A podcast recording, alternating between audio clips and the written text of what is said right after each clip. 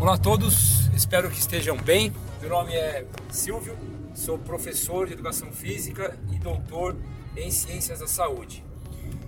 Esse episódio hoje do nosso podcast, BMH Cast, ao qual eu já faço convite para que você ouça frequentemente e repasse para os seus amigos, colegas, parentes. Tem o link no descritivo desse episódio e por lá dá para você compartilhar com outras pessoas, por gentileza. Valeu, desde já. Muito bem, o assunto de hoje é sobre alongamento. Existem alguns tabus ou algumas informações na, no exercício físico, né, no treinamento, que persistem, persistem ao, ao longo dos anos. E alongamento é um deles. Existe uma pergunta que eu recebo frequentemente com os meus alunos da BMH, Body Mind Health, empresa ao qual eu sou fundador, sobre quando fazer alongamento? Antes do exercício físico, antes do treino ou após o treino? Uma pergunta bastante importante.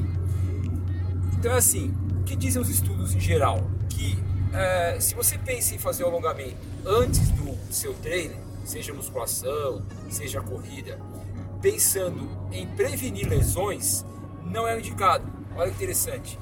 Ele não, não está. Não, não existe uma associação muito grande entre alongar antes é, e evitar lesões quando você vai fazer a sua, o seu treinamento. Agora, o que é importante quando a gente pensa em treinamento físico, antes do seu treinamento? Um aquecimento. Isso sim tem uma relação com a questão de lesões. Então, qual que é a ideia?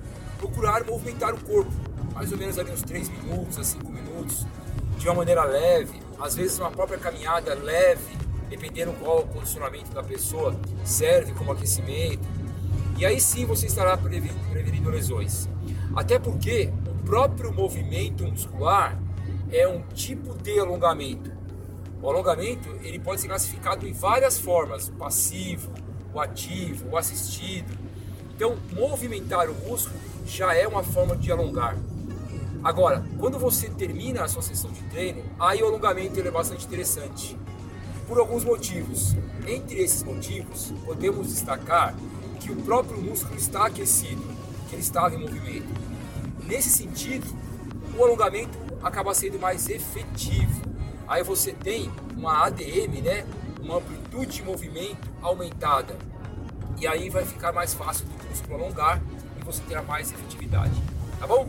Então, essa é a dica de hoje no podcast da BMHcast e espero que você tenha compreendido. Se tiver alguma dúvida, veja aí o link que eu comentei que está no descritivo. Por lá você tem acesso ao meu cartão digital e também terá acesso pelo WhatsApp e a gente pode bater um papo se for preciso. Um forte abraço e é isso daí. Vamos nos movimentar sempre. Tchau, tchau.